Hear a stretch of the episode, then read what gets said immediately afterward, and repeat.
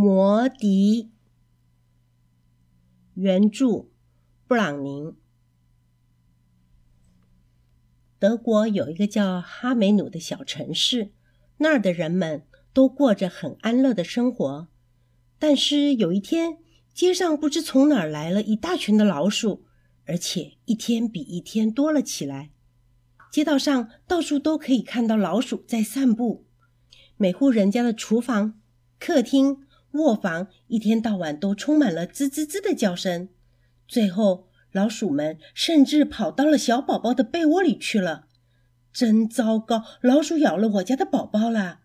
哎，还说呢，我家的食物都被老鼠吃光了。哈梅努的街道上一片混乱，人们七嘴八舌的埋怨着。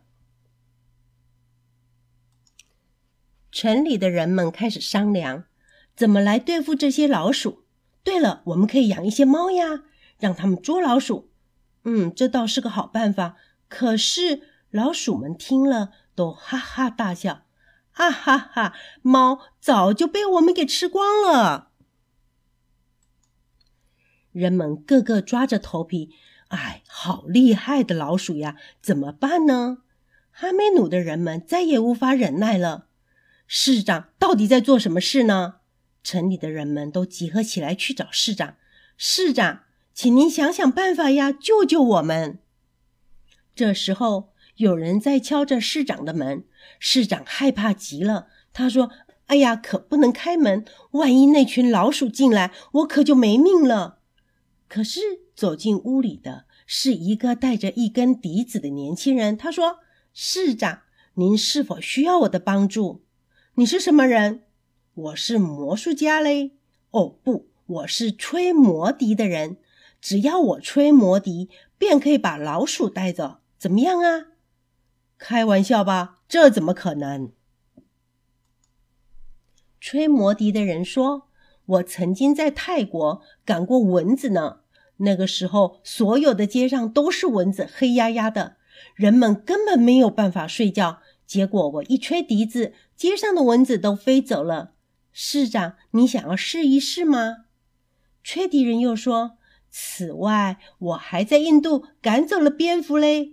哎呦，那儿的满天的蝙蝠把月亮都给遮住了。”市长说：“既然这样，那就麻烦你试试看吧。”吹笛人说：“那如果我赶走了老鼠，你是不是愿意给我一千个金币呢？”“好吧，好吧，给你五千个金币也没问题。”吹笛人真的哗哗哗的吹起了笛子呀，好奇怪啊！在人们听来很普通的笛音，却引得整个哈梅努城的老鼠很快的从四面八方跑来，争先恐后、兴高采烈的跟着吹笛人向前跑去。满街的老鼠看来就像一条大瀑布。吹魔笛的人把老鼠们引到了河边，老鼠们就一只一只的跳到河里，沉下河底，再也没有浮上来。魔笛不停的响着，直到最后一只老鼠跳进水里。但是有一只老鼠没有跟着同伴们一起跳进水里。在哈梅努，人们都非常的高兴，万岁！老鼠都死了，大家可以安心啦。人们都涌到市长的家。市长说：“各位，真是对不起，让大家担心了。不过，我终于把老鼠的事情解决了。”哇！市长万岁！人们都挥着手大叫。这时，有人说：“市长，那个吹笛人呢？”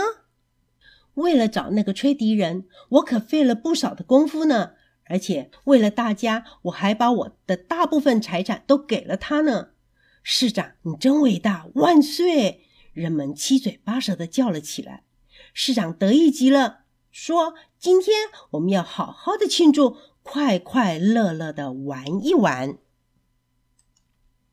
大家玩得正开心，吹魔笛的人回来了。他对市长说：“市长，你答应给我的五千个金币呢？”市长吓了一跳，因为他根本就不想给吹笛人五千金币。我什么时候答应你的呀？哎，你忘了？那么，给我一千金币也可以。不行，不行！最多只能给你五十个金币，不然你一个也别想要。”吹摩的的人非常的生气，他大声的说：“哎，你知道不守信用会怎么样吗？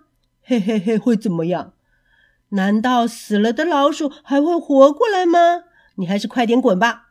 不，你不给我一千金币，我不走。哦，你想吓唬我吗？没那么容易。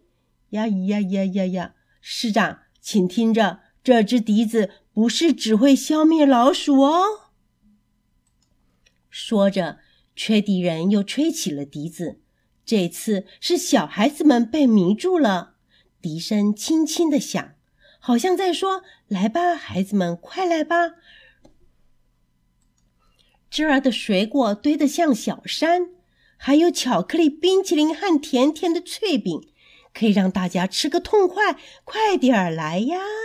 孩子们一个个从家里跑了出来。爸爸妈妈着急的叫：“哎，不能去呀，快回来！”可是孩子们跟在吹笛人的后面追了过去。